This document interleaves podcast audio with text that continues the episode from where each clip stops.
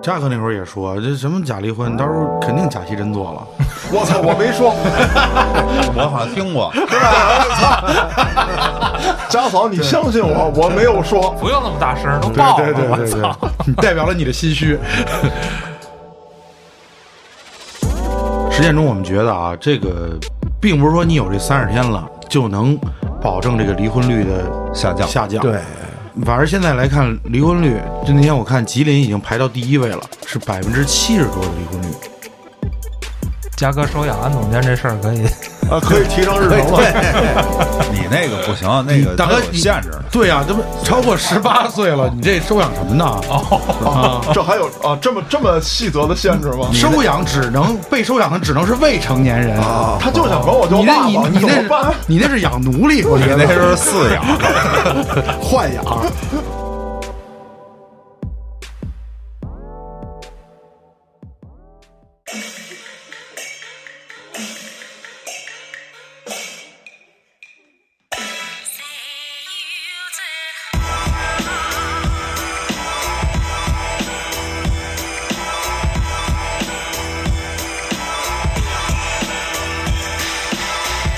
欢迎大家收听《话里有话》，喜欢听哥几个聊天的，可以在微信公众号中搜索“后端组”，里面有小编的联系方式，小编会拉您进我们的微信群，欢迎您到群里与我们聊天互动。我是主播嘉哥，我是王律，我是小黑黑， 我是老郭，我是伟哥，给伟哥请安。哎，伟哥吉祥又来了，哥儿几个好啊，听众朋友们好，嗯，伟哥下回来带点朝阳的苹果，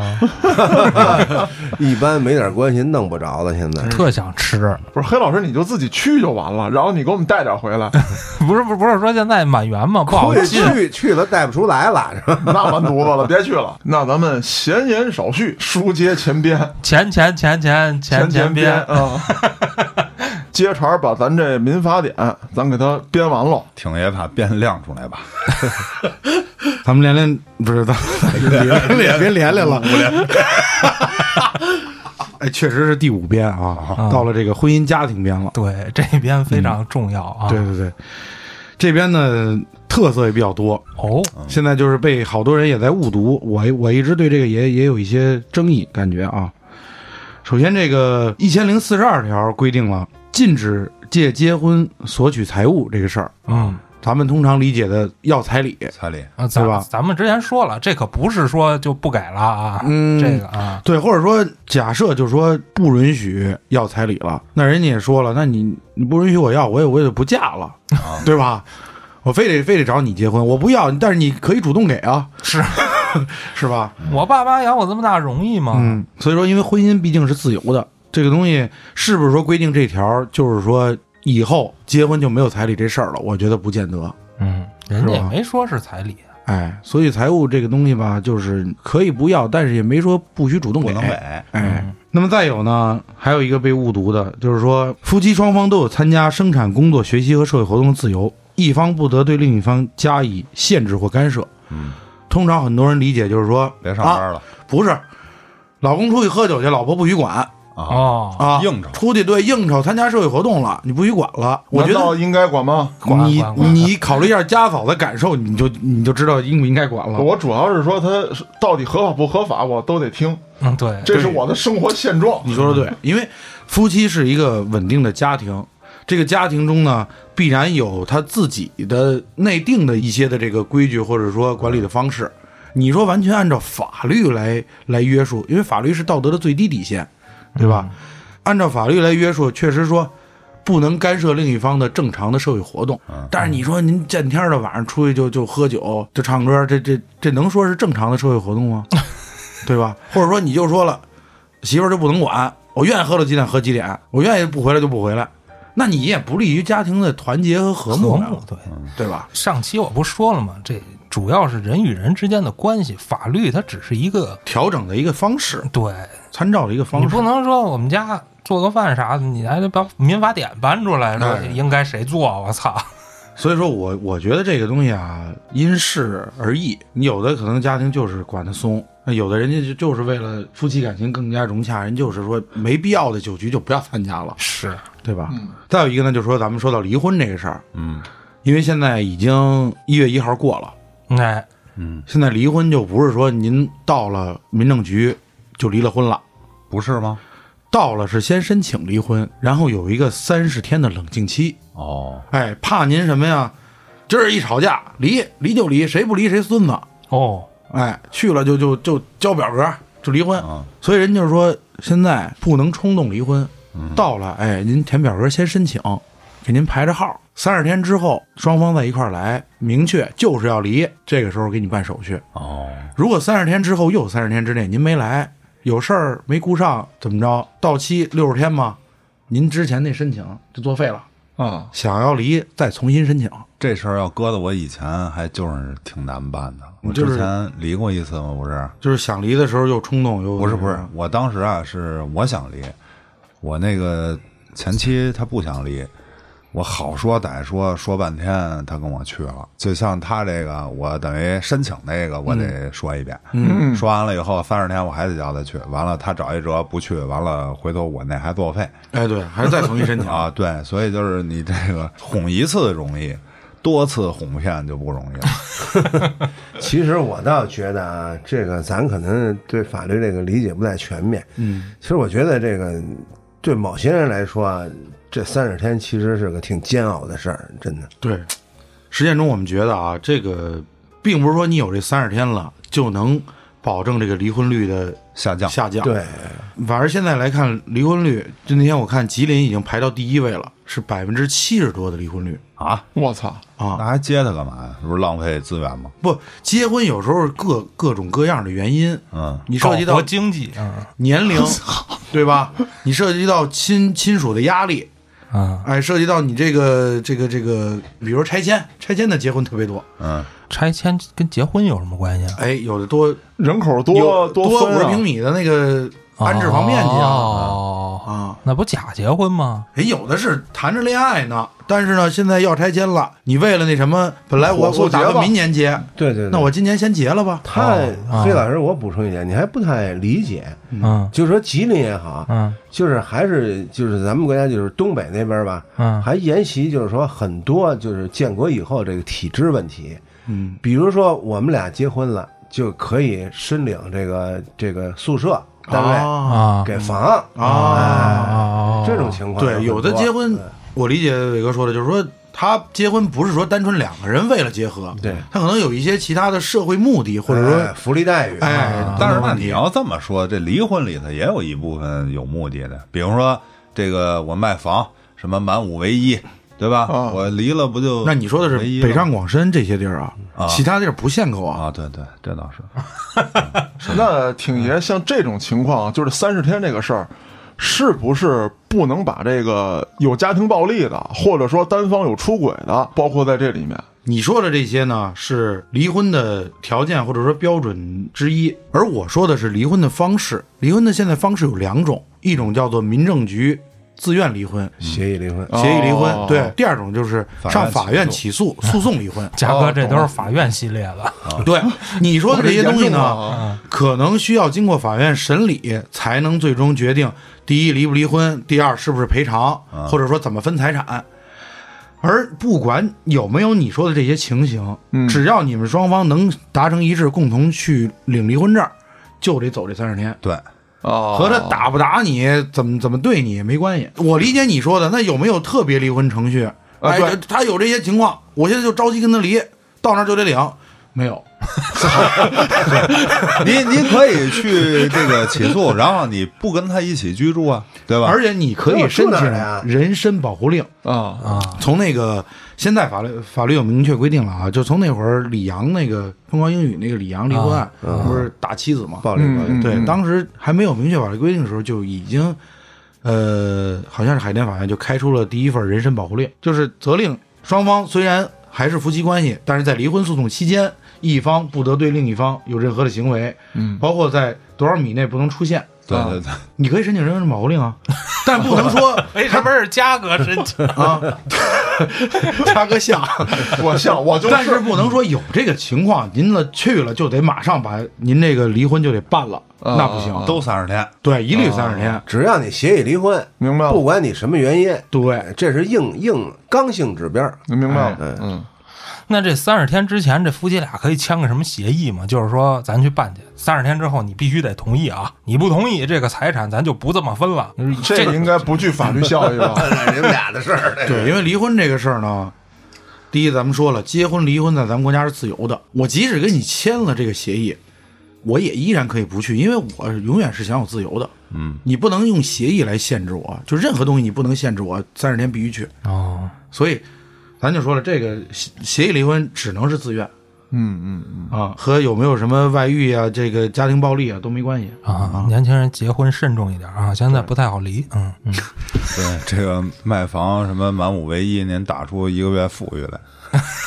包括今天在电梯里头，我跟挺爷还聊这个新的这摇号规定对，啊，也说了这话题了，很有意思啊。啊，你看现在以家庭为单位摇号，是但是我媳妇儿的车本呢，今年开始就可我以这儿摇号说了嗯家哥嗯跟家嫂都没有号，对是现在以家庭摇号呢。本来原先的话，他们俩可以摇俩，对，有俩机会。对。那现在只有一个机会了但是你倍数高了，他就用这么换算的。啊！这所谓的倍数，其实嘉哥从第二期就开始摇了。对啊，我也是，我从第一期就开 始。对呀、这么多年倍数其实挺高的。哎，，你确定是我以家庭为单位摇了，我就不能以个人名义再申请摇吗？确定，是这样。确定是？吗？嗯，现在是家庭配置指标，所以说，在电梯里，挺爷就说嘛，说你你要增高倍数啊，或者说你想这边家庭摇，那边再腾出一个车本来，那就只能离婚。是这样。咱们先说这指标摇号问题，我就是 怎么改摇 号？啊从离婚吧，怎么又改这边了 没事儿，咱先摇号。 对，咱咱不是说这个摇号问题，刚才就是说嘛，你要是想增加这个倍数，其实你你甭管真离婚假离婚啊，法律上都叫真离婚。离婚以后，两个个体去摇，这个不影响，对吧？嗯嗯嗯，当然这个都是玩笑，嘉哥说了，他家家嫂会弄死我的。不是，咱家庭你不离婚也能两个个体去摇啊？就放弃家庭这个了。对，可以放弃啊，你还可以可以放弃吗？可以不是只可以能以家庭为单位去摇吗？不，是啊，你可以以个人名义啊摇，只不过对你那倍数低而已。你比对如说我现在我我名下有一指标，啊，然后呢，好像我媳妇儿就没法摇了。啊，你名下有了就不行了。对，就我们这家庭有一个了，只有一个，但是我媳妇儿就没法摇对了。，就是、哦，这种对情况啊对，那个是不行了。你看就是我们家都是一个都没有，一个都没有现在都用的然别后刚人才的你牌儿说那个是什么呀？咱们这政策是，比如说有的人是通过离婚来变更指标，所有啊，方对对对对对对，吧啊，前段时间有这样的。现在要求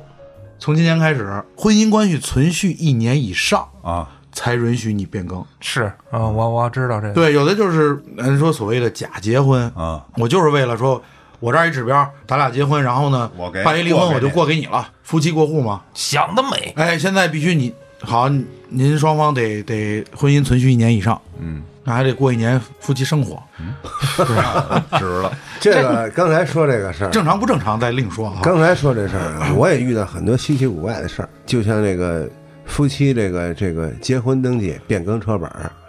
确实有特别大的风险。对，但是但是很多人都不知道，没经历过。但是我我经历乱七八糟事儿多啊，嗯嗯就是我一个哥们儿跟一个女的结婚了，就是她跟她老公离婚，完了就买我这个车跟我结婚了，是吧？我这个可以过到她身上。嗯她离完婚了，我们俩也结完婚了，嗯但是我这车不卖她了。啊，后悔了，我我不是后悔啊，你没跟我睡，我干嘛卖你啊？哦，咱俩是合法夫妻啊，对，哦就就是有这个风险，就是是吧？对，就是你你回家跟你老公已经离婚了，但是你们说是为了买车，你们还在一起生活。我晚上喝点酒就上你们家去了，我今儿就得睡这儿，你呀滚蛋，是不是？你报警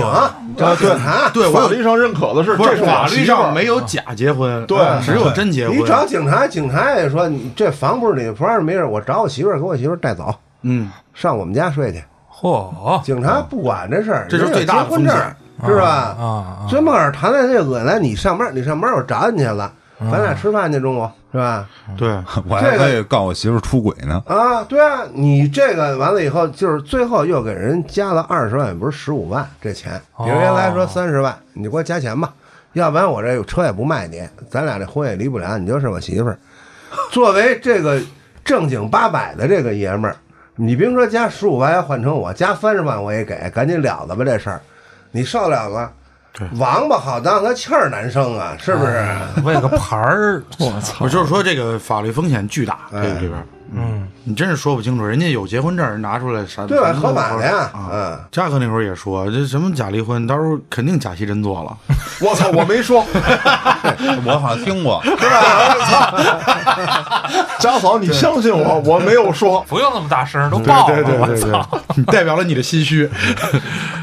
我看看啊，下期节目可能就没有我了啊！大家珍惜啊，珍惜听众朋友们。嗯，阿拉浩克，没事儿，我证明嘉哥是清白的。哎，你看看，是是是， 再有一个呢，就是婚姻家庭这块儿呢，就涉及到一个收养的问题。嗯，以前呢，咱们国家的政策是独生子女政策，嗯从一六年开始不是放开了这个二孩政策吗？嗯，所以呢，现在就是无子女或者有一名子女了，你依然可以收养。哦，哦对，也就是说放开了这个二胎政策以后呢，等于就是也鼓励收养了啊。你你你说实话，你要没有子女，可能你能收养两个了哦，哦，啊。可以两个，哎对有一个也可以再收养一个。那这个被收养的孩子其实是跟亲生孩子具有同样的继承权继承的，包括赡养义务。当然了，对，对啊，你形成了这个收养收关系抚养的这个相应的关系了。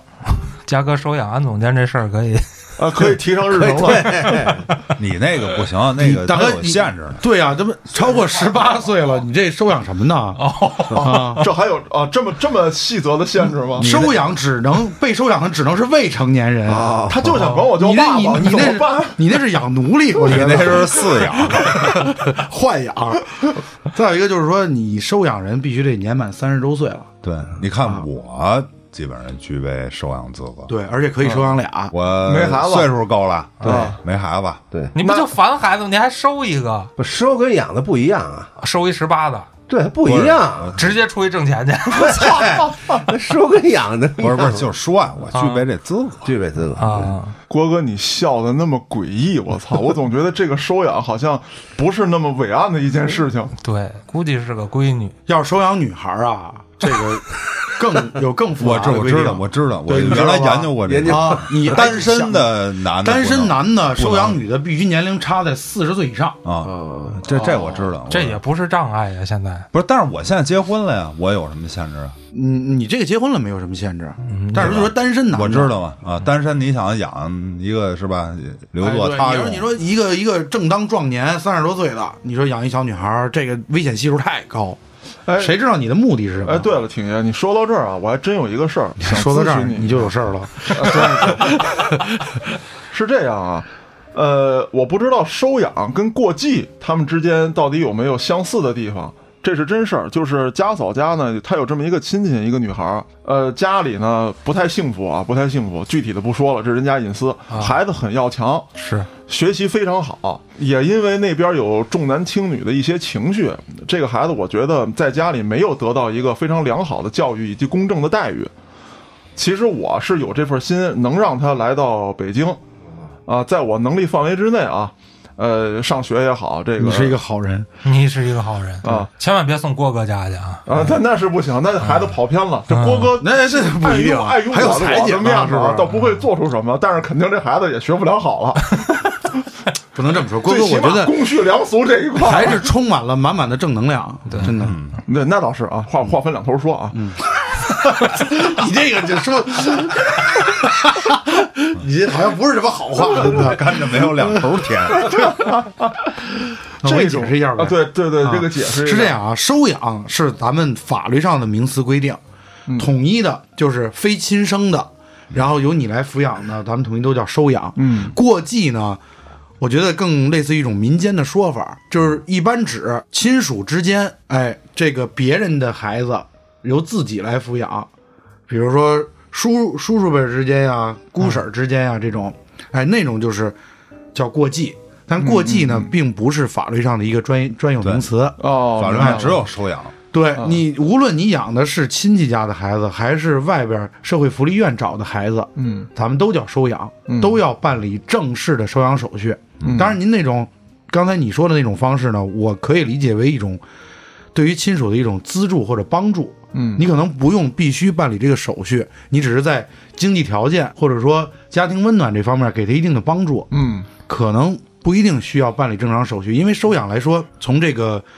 家庭关系角度来讲，你们其实是形成父女或者父子的这种关系了嗯，啊。但是为什么我特意要提一下？因为你涉及到他是外地来北京上学，那就有一户口问题，他要进不了我的户哎口，，那这这么说，你如果说要进你的户口，那你就必须办理正式的收养手续，对？吧？去派出所办理这个，呃，收养手续以后，你要办理什么户籍迁入啊等等。是，说白了，你要给他一个名分，对对嗯呃对，对吧？你就为了那声爸爸天哪可能不一定管你叫爸爸，但啊对是这他不是在法律上你是他的爸爸。啊，过去这孩子我就不要 了，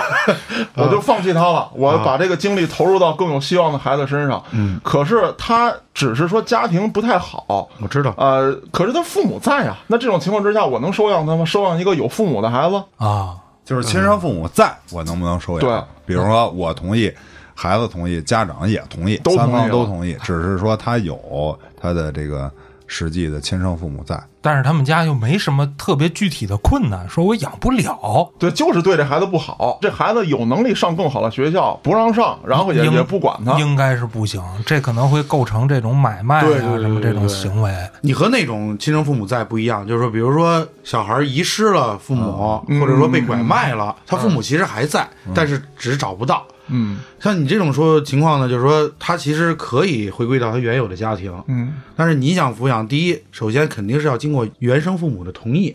嗯，但你这种同意的，你这种方式确实对，反正确实很复不杂。一定是买卖，因为不一定花钱，但是可以啊，我暗地操作呀，你没法让你掏，因为他要办理正式的收养手续，是你要入户口。对呀、就那我小孩想要原这先的户口闺女，是人人家闺女她爸妈说你得给我二十万，哦，我知道，咱就先不是他那意说思不就是聊买卖钱户口的话，啊，比咱如我就先想说不不聊钱这事儿，就是不要钱嗯啊。但是说你牵扯到，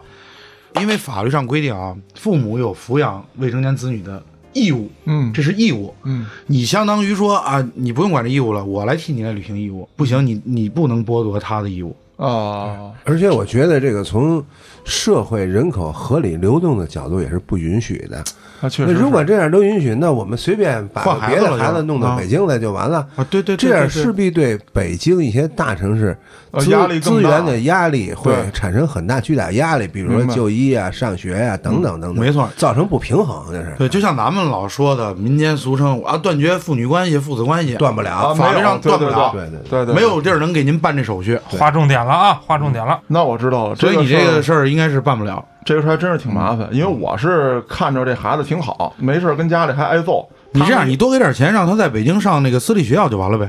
我就付得起，不就没这事故吗？你可以寻求郭哥的资助。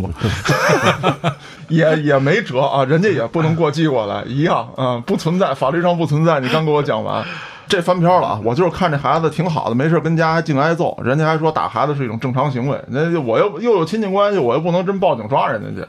我就说想这么操作 对，一下你。嗯说警察都管不了，你更没法管了。明白了，那挺爷你继续吧，我这事儿心里知道怎么回事了。嗯，行，孩子命苦啊，那咱们就进入到第六篇吧，嗯，继承篇啊。其实这个呃，继承的跟婚姻家庭就是非常关联性非常大了。嗯，首先，这个继承篇的一个主要的变化呢，就是说对于遗产不再明确的划分，给你举例什么是遗产了，统一就是告诉你，自然人死亡时遗留的个人合法财产嗯都是遗产。以前的继承法呢，它会给你列举，哎，比如说房屋、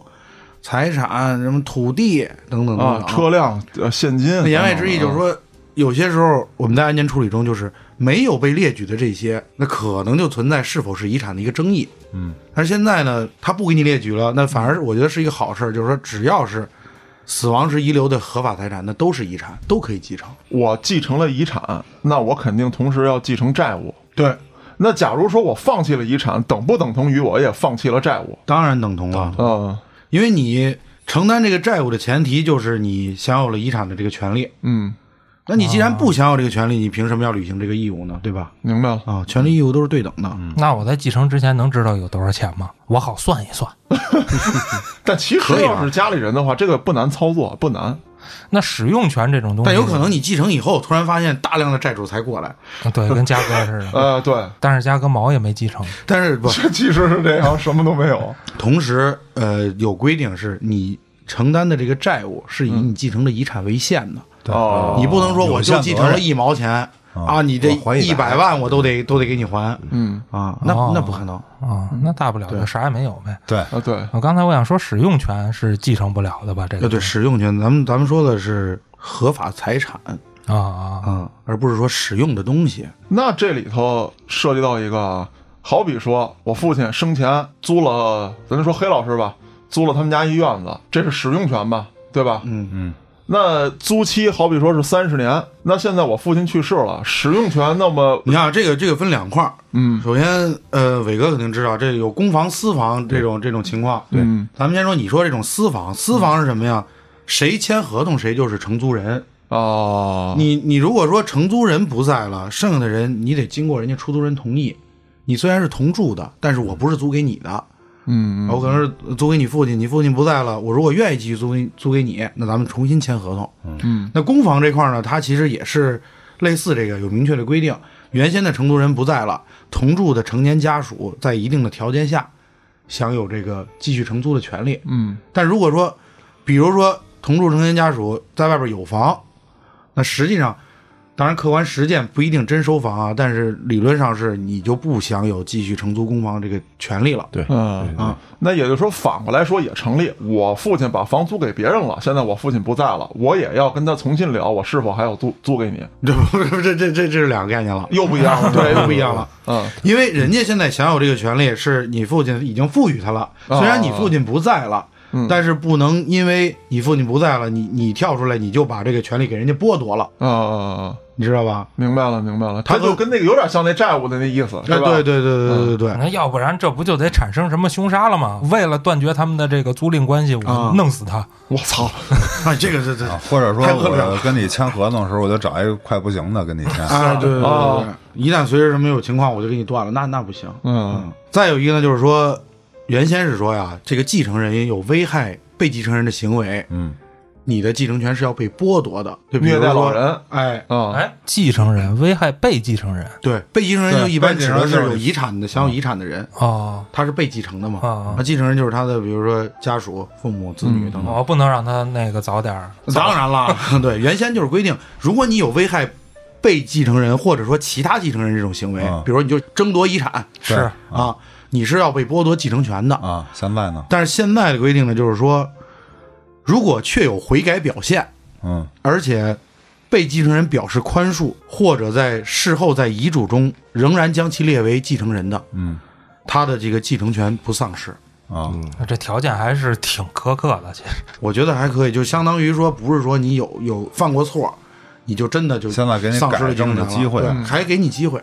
那我想问个问题啊，嗯田爷，就比如说这个继承权有没有时效啊？继承权，嗯，呃，理论上的时效是二十年，二十年。对，从啊继承人死亡开始，从继被承继承人继承权就就就开始发生效力。啊然后，如果你二十年之内都没有主张，实际上法律上是这个最长保护时效就就就过了。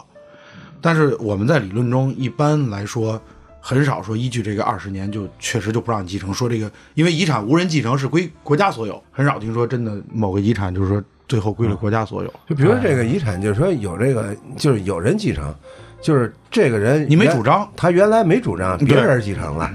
但是他就是说现在我觉得，哟，这不合适，原来应该有我的，他哎又来要来了，哎，这种情况20年二十年，二十年。对，搁在安旭身上呢。安旭他爸你找着他爸，二十年没找着，但是他爸死了二十年了，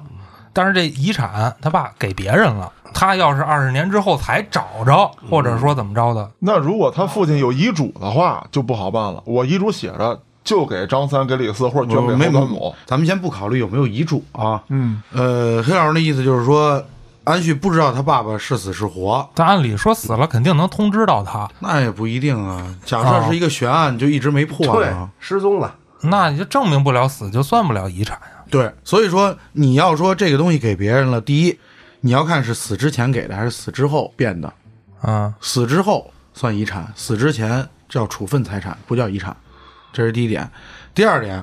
即使他知道以后，如果从他父亲死开始，这个财产变成别人的了，二十年之内他都可以主张。嗯，超过了，他还真就不能再主张了。不管你说你是因为我不知道，我没找着，我没了解，我没找着，为什么法律给你一个二十年呢？就是因为这个时间已经很长了。嗯，你再找不着，再怎么着，你二十年您都没找着，那二十年以后您也就别再提这事儿，就算了，对，就算了。有这功夫你自己挣点儿。哎，他是不是这个？比如说， 这人找不着了，我到派出所报人口失踪，嗯多长时间？这个人口失踪多少年就算自然死亡人有吧？他是咱们叫法律上叫下落不明满两年，对啊可以认定失踪；嗯，下落不明满四年，或者认定失踪后满两年，可以认定死亡。对，哦，对，那个时候呢，你就可以对他名下你能查询到的财产。哎，那作咱为就遗产应该先去继承报一失踪啊。对我刚才说的就是这个，嗯我早就跟他提了，你前年都我就这么跟他多提年了。哦了，嗯他报没报我不知道，因为人家失踪是要登报的，从你对登报那天有个记录，哦，满多少年你去对法院认那定。这么说，可能过两年他爸就死死，不是，不是这意啊思。法律意义上就的法哦律对对就是对死亡人就可以处置了。对法律意义我啊上刚才问这问题就是替安旭问的，刚才是吧？哎哦，哎你得比喻有说你爸好五五十年找不着，你都死了，你爸还没找着呢，你这事儿就别办了，对不对对？哎对是是是，这二十年真的已经是一个挺长的一个一个时间了。我说就报失踪四年去世了，那能查啊着他嗯失踪财两产年认定死亡，对下落不明四年认定死亡。啊？对，他该名查下房的产呀查房产，可以该查存款查存款。就是你拿着他的有效的这个身份证明，哎，然后包括死亡证明，对啊然后你还有你跟他的这个关系关系，对，这是一招啊，没错儿啊，我早就告诉他那了。他躲四年的财产不就直接可以，他就可以继承过来了呀？对，是啊，我告诉他了，我他应该已经去派出所报过。失踪了。对，我就怕卢谷派出所不接待他，不可能啊，这个我主要是他跟那儿关系有点儿 嗯微妙。我进去之后可能也接待，但是并不以报案人的身份去接待。哎而且 他爸爸没离婚吧？离婚了吗？他听他那意思，没有没有没有，如就直接就跑了。如果没离婚，他妈也可以去报啊。哦那成家，他说又成家了，那是怎么个成家？成家从法律上来看，成家不领证在一块儿生活也可以叫成家，重婚不是，那是两码事儿。他们就是安旭嘴里的成家，不一定是法律上那种我又领了个结啊婚结证，婚证啊，没有结婚证，也许啊，，对他可能就是以夫妻名义生活而已，共同生活只是涉嫌重婚。还有一个新的规定呢，就是原先代位继承。什么叫代位继承呢？就是父母先于子女死亡，父母应当继承的份额呢，由直系的子女代替父母来继来继承。那就是爷爷辈儿的问题哎，对，爷爷辈儿的遗产。哎哦啊。但是呢，这个爸爸呢又又比爷爷先去世了，你不能就此就剥夺了爸爸的这继承权利，由他的子女来代替他爸爸来。呃那来不继就承跟我现在家庭对对情况你一就样是吗你就是吧代位继承。对那你嗯们家是这么处理的吗？呃，现在还在商讨这个事情，因为涉及到爷爷的这个，看来你爷爷遗产不少啊。不，爷爷钱倒没多少，嗯他主要主要是有房。房啊，关键是大哥，你这说的挺气人的，好像真的。钱不是事儿，对，非得有房有多，钱有多。对，一个是这样，不是说因为爷爷这一生很很廉洁，但是说他的工资待遇确实挺高的，啊自己呢又因为这个福利待遇不怎么花钱，嗯确实也符合规定啊，有几套房。嗯，呃，现在呢，因为爷爷去世，爷爷去世的话呢，但是奶奶还在嘛，对，呃所以说是不是第一继承人应该都是奶奶的？其实不是啊，不是奶奶和和我第一顺位的继承人包括配偶、父母和子女。哦，爷爷的父母肯定是不在了啊对奶奶是第一顺位的，嗯奶呃爷爷的子女也是第一顺位的。，对哦对对哦哦，也就是说你的父亲也是第一顺位的，只不过你父亲先于爷爷不在，嗯你呢代替你父亲你也是第一顺位，嗯来继承你爷爷的遗产。啊啊啊，对，这就叫代位继承。明白。而转继承呢，咱们再多说一点啊，转继承就是说，爷爷去世了，本来应该爸爸继承，嗯，但是呢，还没轮到爸爸继承呢，爸爸也挂了，那么就直接转为孙子这辈儿来继承，哦，明白。嗯，那意思是一样的呀，对不一样无非就是爸爸去世的先后的啊，对，问题就是这个时间先后啊它在法律上的概念不一样，要不就是转，而且要不我再就跟你说多一点儿，代位继承和转继承的遗产分配不一样。哦，哦，哦，代位继承，也就是说，你代替你爸爸继承这个东西，嗯只有你能代替，嗯嗯，你的母亲不能代替，你懂吗？啊，懂。但转继承是由孙子这辈儿的和爸爸的配偶同时来继承，代位继承就是一份儿，就是由你来继承这这一份儿。嗯，代完全来位继承就跟妈妈没关系了，对，代位继承，你继承的是你爷爷的遗产，对。而转继承，他实际上继承的是他父亲的遗啊，产。明白。了，我知道了，我知道了，我这知明道白了。了就主吧？要是只不过他父亲的遗产是从他爷爷那儿继承来的。对，，嗯哎嗯，对对对对，就是他爷爷这遗产没有他妈的份儿，你知道吧？就是只有他爸爸的份儿，他是替他爸爸继承的。对对对你如果是转继承的话，那就是说就是他爸已经他继承爸过爸来已经了继承过来的当然有他妈妈的份儿和他们孩子辈儿的份儿。啊哎，这不画知识点吗？这个是一个特别重要的知识点啊，对对对对啊这个是特别重要的，因为大家可能接触的也就是一辈儿的事儿。对，现在呢，可能有一些隔辈儿的事儿特别多，隔辈儿的事儿又特别多，但是隔辈儿呢又很少像我这种情况。就是今天举这个例子，就是我的上一辈儿不在了，但是我要跟爷爷这边直接对位一些事情，我啊、总觉着爸爸们该小心了。也不用太担心啊，还是孝子多的。所以呢，这个新增加了一个，就是说对于这个代位继承呢，多了一块儿，就是说，因为有的第一顺位的人可能不在了，嗯，或者说像比如说郭哥这样的没有子女，嗯没有第一顺位，但是假如郭哥有兄弟姐妹，嗯，哎，这种情况呢，就新增加规定就是，如果你的兄弟姐妹先于你去世，啊，那么兄弟姐妹的子女可以代位继承。哎，你指的这个兄弟姐妹是亲生的是吗？那肯定当然的了哎，那也就是说我我那问我就是一兄弟，那我直接来继承不得是我了。问你，就是家里我跟彩姐这情况啊，就是说我们这个老人什么的都是按照正常顺序去世的啊。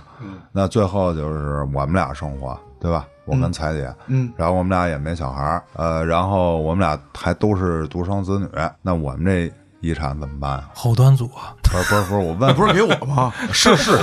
给你走什么手续开啊？玩笑，给我走什么手续走啊？走赠与啊，哦那不是我活着嘛？那 不叫遗产。走遗赠啊！啊对你就是你，我虽然不是你的直接法律上的继承人啊，但是咱们可以签一个遗赠抚养协议，你老了以后我来抚赡养你，啊，然后赡呢养，协议对你活 然活后得呢过我吗？，等你 等你挂了呢，你这你甭管，都我我活不过你，但是我还有孩子呢，啊 是不是？然后再转，就是就是那个意思。哦啊，那如果说我这个也因为没啊即使你有继承人，你一样可以把你的遗产指定遗赠给其他人。哦，明白明白。那就是说，如果我也啥都没写，突然意外了，这个就哎归我家了。归对国国家了， 所以你赶紧写点儿 吧。哎，我觉得郭哥择日不如撞日，哎今儿就把这事儿办了吧你。先把这节目 而且聊啊民完法了。典帮助了你，就是 你像我可以作为你的遗产管理人。哎哎，哦，你现在它明确规定设立遗产管理人制度，你可以就指定我作为你遗产管理人，嗯，我来帮你处理。那遗产管理人可以支配吗？还是说你就是不管啊？当然，呃，遗产管理人主要是管，但是你可以在遗嘱中明确的写明，就是给他点报酬你帮我把这个给谁，对，给我点报酬啊或者你不写明，就是由遗产管理人来处置，哦，那你就处置自己兜里 了哎那也不一定啊。啊。那也是合 法的。哎，对，那也是合法的。明白了对明白了完全还是看您的约定啊。好的， 保证服务让您满意。婷爷露出了他原本的嘴脸，哎，主要是国哥一开始就答应我了，但是我一直我不跟没你有争法律依据，你知道吗？明白了，民法典民法帮典助了给我你做主了。对，再有的这个新变化呢，就是说以前咱们知道遗嘱的形式有自书、代书、公证遗嘱，嗯，啊，只有这么几种形式。但是现在呢，随着这个科技的这个发达，生活的变化，嗯，我们现在不写字儿了，我们都打字儿，嗯打印遗嘱。那么民法典就把打印遗嘱也作为一种有效合法的遗嘱形式那进行约定是。签字还是按手印儿啊？是这样的，打印遗嘱首先得有两个以上的见证人在场见证。哦，你就不能说这东西自己打一个嗯自己对呀，呀、我要先签了字儿再打，那不就瞎了吗？遗嘱人和见证人要在遗嘱的每一页签名，并注明年月日。啊按不按手印儿这个人家没做规定，但是你要在打印的遗嘱上每一页都要签字儿，证明这个打印的是你认可的、生效的。啊，然后见证人在场见证，同时这个见证人需要满足就是他不能作为这个继承人之一，啊，哎，和这个遗产没有利害关系。啊比如说，像我作为郭哥的遗产管理人，那么我就可以作为他打印遗嘱的见证人。嗯，对，就是首先你没这个利害关系嗯的，对对对，但是你们私下见证人跟那个被继承人不是继承人跟继承人对是对可对以对有金钱关系的。哎呀，你你要这么说的话，那就就 就，那不是？那我要那我问个事儿，挺爷，啊嗯那比如说这个遗产人写遗嘱哈嗯，就是说他不会签字怎么办呀？代签按手印儿，图章可以。以吗？就原来不是单位有戳吗？按一戳子有是这样，名字我们一般采取的方式就是你得有录音配套的录音录像，啊，哎，他不会写字儿还好，他必须得有明确的思维表达方式。嗯，哎，这东西你给他念出来，按照这个念，然后全程录像啊，然后他说这是我的意思，您帮我代签，我摁手印儿确认，这种是可以合法有效的。嗯，但如果说什么录音录像都没有，您就盖一人名章，那这个人家肯定得有合理怀疑，这个人名章到底谁盖的？嗯，人家耳朵背呢，说话也听不见，耳朵背要还不认字儿，确实有点困难。嗯，求助公证机关看看对，啊能不能。你把工程处的叫来，让他当着面儿来。但是公证处人也得询问对遗嘱人的你意你都见。表示不清楚了，公证处来了也没用啊。嗯，说白了就是你得有正常表达自己意志的这个能力。他能表达就耳朵背啊，对呀、别人问他的时候，他得能听见呀，或者他认字儿也行那，不认字儿名字都不会写，那就有点难，有点困难了。遇到这种情况呢，一般咱们求助公证机关，看看公证机关有没有其他更合理的方式，能够让老人独立完整的表达自己的意志。嗯，然后呢，以公证书的形式把这个遗嘱的内容确定下来。咱们只能说具体情况再具体分析，实在不行就只能顺位了。实在不行那就只能说按照法定继承来说了。嗯，那你就遗嘱可能就是不能作为合法有效的遗嘱来确认遗产的分配方式。再有呢，就是咱们说了，除了打印遗嘱以外，嗯，录音录像也可以作为遗嘱的一个形式了。嗯，因为现在这个确实方便，这就印证刚才您说的那个不会写字儿，打字儿也不认识，但是我会说，那行，那咱们录音录像，嗯，对吧？同样，他要求以录音录像形式设立的遗嘱要有两个以上的见证人在场见证，遗嘱人和见证人应当在录音录像中记录姓名和肖像以及年月日。就说白了，你要明确，这是我说的，嗯我在哪年哪月哪日说的。我明白这意思了。也就是说，其实这个过程是需要相当相当正式的，而不是说，还是拿我举例啊，而不是说某一天我爷爷拉着我手说：“孙子，你放心，爷爷走了之后，这东西都给你。对，”这样是不行的。咱们之前聊过，嗯，你这种情况呢，首先你没有见证人给你作证，如果你爷爷不在了，这只是你口头的一个独立的表示。那这要是加哥两百个小弟跟那儿见证，这好使吗？也不好使，可能涉及到威胁老人。对你人太多了，哦那就两个，两个可以啊，我不跟你说了吗？你配套录音录像啊，嗯，你能让人看出来这个人不是受威胁、欺欺骗或者在这个趁人之危的情况下录的，嗯，他可能就是有效的。而且还应该说的特别正式，而不是简单的说：“孙子，等我走了以后，东西都给你。”他可能对得对说：“我留，呃，过世之后主要是你得把把我东西这遗产的，比如说哪区哪楼哪号的房产，啊，对对对，给他得你哦说成这样，都给啊啊，我孙子谁谁谁谁，因为你光说一个我的东西，我的东西有很多种对，认定的这个这个理解方式，对吧？或者说就是说，公证部门、公证机关都给起草好了，啊起草好了念给老人 听，对嗯啊，对对，完了以后说老人说同意，以上表述对，老人我完能全理同意解，，嗯，包括我们现在就是说，对于老人真正是年龄比较大的啊，嗯还最好给他做一个这个说白，完全民事行为能力的这一个一鉴个定一个鉴定，嗯，对，因为有的时候真的是说他患因为某种疾病，比如说脑血栓或者什么的，他其实独立表达不了，你可能就像你说的，说什么他都说是对对啊啊，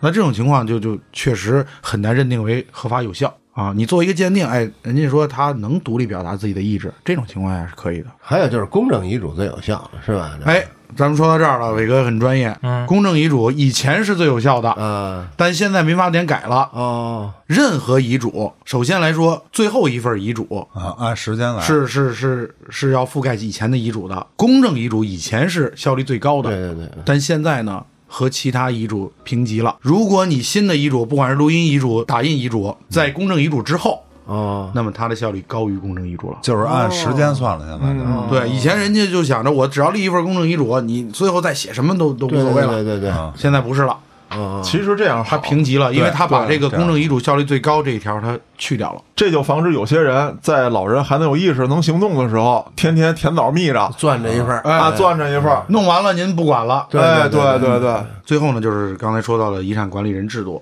嗯，这是新增加。其实欧美一些国家早就有，是，现在咱们国家正式立业这项制度呢，就是说也便于遗产的处理，郭哥这种人越来越多了。嗯，避免引发争议。对，丁克锅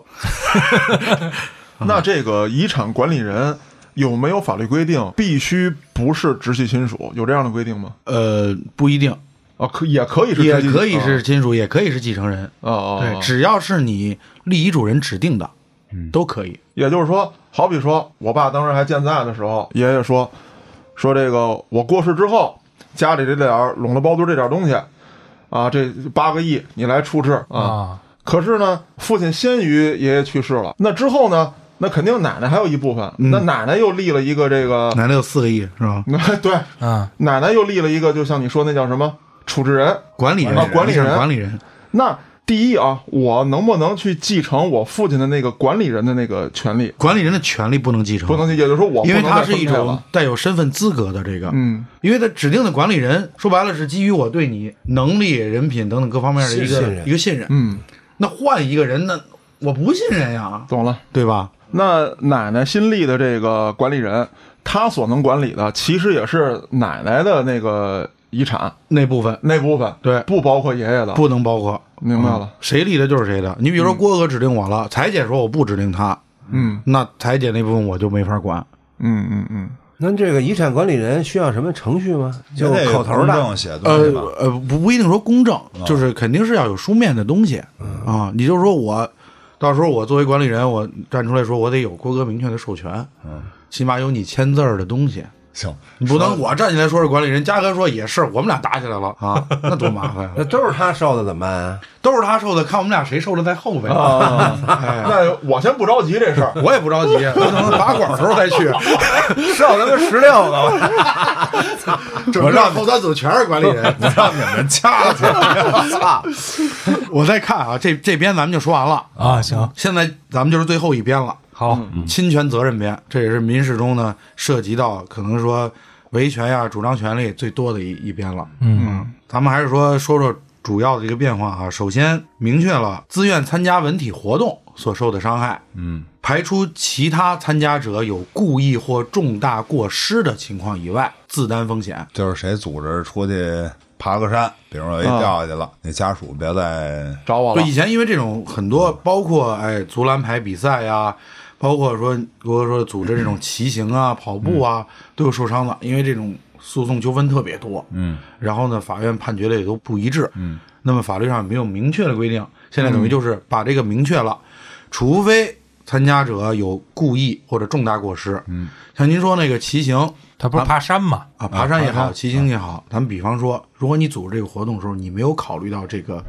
整个自然环境的恶劣，嗯，或者说你没有对这个提醒义务。呃提醒义务，或者说他这个教育培训啊、或者说限制他到某些地方去，这个不能说你故意，但是你有重大过失，那这种情况下还是该担责任要担责任的。啊，咱们所说的，就比如说你像拳击啊、搏斗这种，咱们除外，比如说篮球比赛，你崴个脚啊、骨个折呀、他们都有保险的，啊，对，当然保险是保险。嗯那咱们说，那不能说我跟嘉哥约个打打篮球，下午我们俩也得买份保险去，是吧？对，非正规的这个，呃哎，对，正规的咱们先除外。对你可以买一份正常时效的那种意外外保险保险哎，嘛，我那你问，这说不买保险就不能不能玩球了？保险点儿嘛。哎，挺爷，我问你一事儿，你比如说啊，就是因为现在组织这种活动的挺多的啊，嗯就是各种各样的。尤其是这种被鞭打的啊，不不不是，没没没有，就是咱说正常的啊，捆正常正常的活动，哎这不正常吗？就是比如果我要我要收了钱了，这怎么算？哦，就就比如我收钱了，我组织这活动，我多了也不收啊，比如一人一百块钱啊啊，这个要是出了事儿了。有人被呃鞭打死了。然后也其实我也没有过失，我也没任何责任，只是我收费了，而且我收的呃费很低。这跟收费嗯没有多多直接的关系。首先，我觉得得明确你有没有收费的合法依据，就你有没有有没有资格收这个费。你比如说，我开游乐场、公园的哦，你我非收法费经营啊？你说对啊，不是我的意思就就是说是比，咱租一场 地，不是不是，比如说啊，对，租一场地也好，或者说，比如说咱们这是 A A 制，对吧？A A 制呢，那咱先，比如说我是组织者，那就是一人先给我打一百块钱，咱们多退少补，对吧？可以回答你这问题，但是我先区分一下啊，刚才我说那个规定是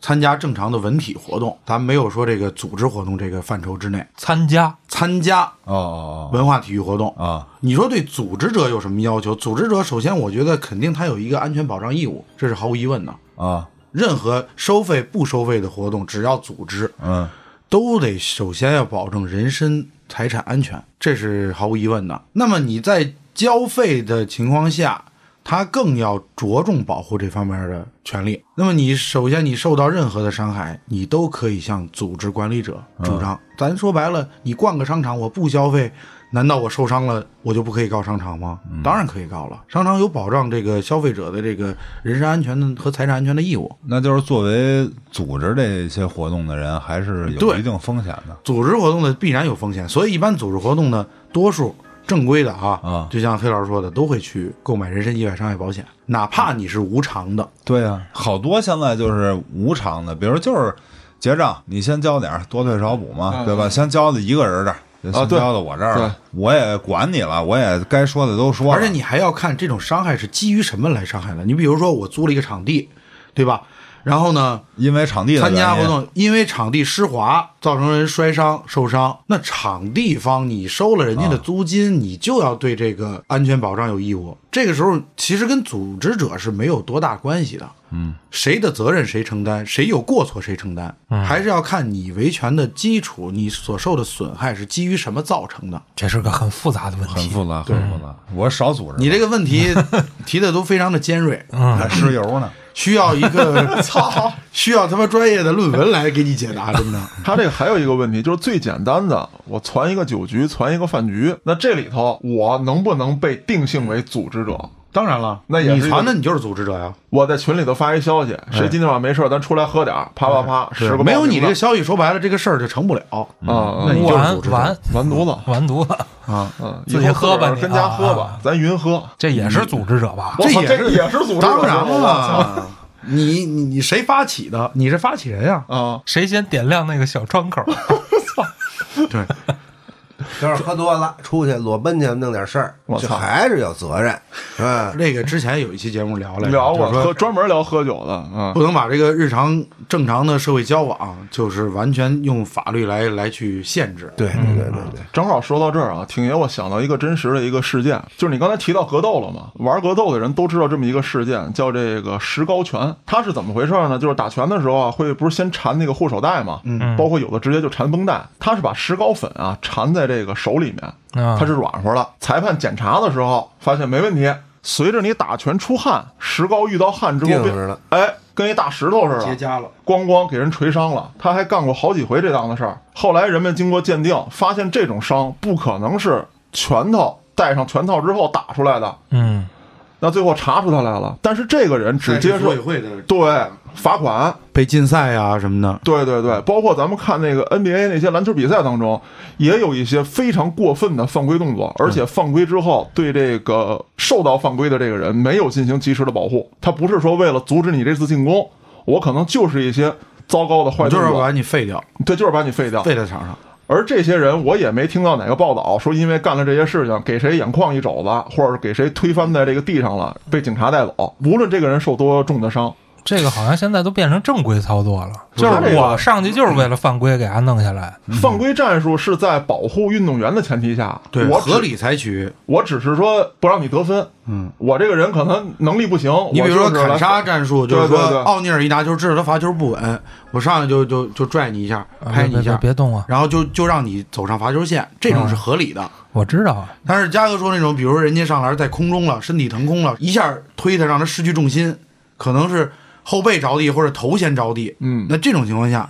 在法律上刚才说了，这种属于故意的行为。但最重要的呀，我觉得不是这个，因为这些是什么？你的那个现场那么多观众在看，又有可以回放的视对频录像，对对，他最关键的是，这些人我所知道的没有接受法律处罚，只是赛事方对他进行不了是处罚咱们咱们所说的民们说的都是民法典民事，对，哦，它指的是你维权要求赔偿的一种方式。如果你可以认定是故意，你有权对你所受的损害而造成的损失让他赔偿。哦，明白了，明白了。你说的刑事那种那故意的，他必须要达到一定的，比如说轻伤程度，嗯，才能涉及到刑事的范畴。对对对对。我操，那真不好界定了。你在赛场上打拳，我操，你必然要受伤。这个不他要就是加了石膏粉了，那就那要真是给人对眼睛打你这破种了，的话那就涉及到刑事犯加罪石膏了。粉这个行为，对绝对是故意，这不对对可能是对过失，因为对没有对对人打拳会加石膏粉。对，对，那么你造成的伤害，如果说涉及到骨折嗯或者骨裂等等这种比较严重了，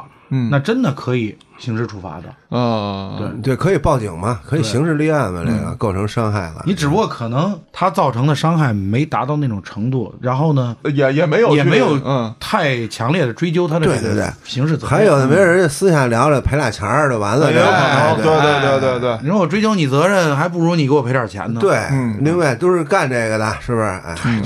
就这意思。再有一个呢，就是对于这个侵权时的自力救济有了一个新的明确的规定，是怎么说呢？就是受到侵权时情况紧迫且不能及时获得国家机关保护，因为就比如说咱们报警来不及，警察来不了，这人要跑，那怎么办呢？受害人可以在保护自己合法权益的必要范围内，采取扣留侵权人的财物等合理措施。人不行，人的话，我刚才想问对，目前还没有明确的规定。那你打了我了，我不能拽着你吗？你别走，咱俩等警察。哎，你拽的可以，但是呢，他就是强行要走。对啊你可以你打把不的过他证件嘛，对你，你本来就把你打了，嗯，你还拽他，那不是多打你两 下？对，给你打过世了。而且你对于人身的这种扣留，说实话，必须得有明确的法律依据，嗯，包括行政执法。也不是说随便说说扣留谁的人身自由就能扣留的，嗯虽然他是你的侵权责任人，对你造成了伤害，嗯，但是你一想说据此就必须把他的人身自由说限制了，这个法律肯定不会明确的对指导你没有这权利。对，那但是呢，他的证件、他的财物，哎，嗯你为了保证说我我最后能找到这个人是谁，嗯，你可以扣留。好比说我在街上碰上一人，我没打过他，但是这个时候我已经给你郭哥、黑老师、这伟哥都打了电话包了，括你也报了警了，也报了警了。嗯警察没来，你们在警察到来之前来了，但是你们也没有权利仗着人多不让打我这人走，嗯，不能给他围那儿。说现在我们终于人多了，我只能这么跟你说给家摁那儿。嗯你确实说你你可以进行一定的阻拦或者什么的，但是法律不能明确告诉你，你就可以拦他，你就可以把他限哦制住，啊啊啊你可以给他关小黑屋里，这肯定是不能不能这么告诉你的。嗯明白了，嗯就像伟哥说的，正常维护自己的权益，我就我就不让你走，怎么就是你打人了先别我不让走啊你，对啊哦这事儿警察来之前你别走，哎哎，是不是？哎我可以说你啊，咱这儿等警察呢，对啊不对？可哎以，哥几个手。你别走拉手给他围中间。我不叫限制你自由，我只是说拦着等等警察来了处理处这理事儿完。再走，是明吧白，哎明白。嗯，但是法律规定呢，就是说你为了保障你的权益，自力救济呢，你可以扣留他的财物，嗯但同时要立即请求有关国家机关处理。嗯，你不能说啊，我能自力救济，你比如说弄坏我一手机，我拿你 i 手机，我对颠我嗯了拿你 i 手机我就走了，那不行。对，你这个目的是为了保障你回头你的损害能有人去赔偿。明白了，嗯嗯，然后再有呢，就是咱们有时候涉及到，比如说机动车被盗抢，盗抢以后呢，不是说盗抢人我就一定开，我可能还借给朋友开，嗯，对吧？那这个时候发生交通事故，谁来承担呢？就是由盗抢人和使用人承担连带责任跟车主没关系了呗。啊。对，因为车都因为丢了首先是盗抢了，跟车主肯定是嗯，离离开了关系了。但是呢，比如说我明知道，哎，嘉哥你偷一车，哎，给我开开呗，啊，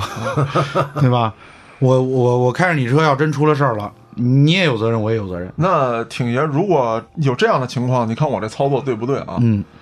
我发现这个我被盗抢的车辆了，也确实不是盗抢人在开，就像你说的，转手给了一个使用人，嗯无论以什么形式，咱不管啊。嗯嗯那这个时候，第一，我肯定得先报警，嗯，为了让警察赶紧赶到，我有没有权利，或者说这个我能不能先操作再报警？就什么操作呢？我赶紧上前，我把我的东西抢回来，我应该有这个权利吧？嗯，咱们对，咱们可以不用这个词，不要抢回来。 对，把你合法收的回东西拿回来，收回来。啊啊对，嗯啊！你们非要抢，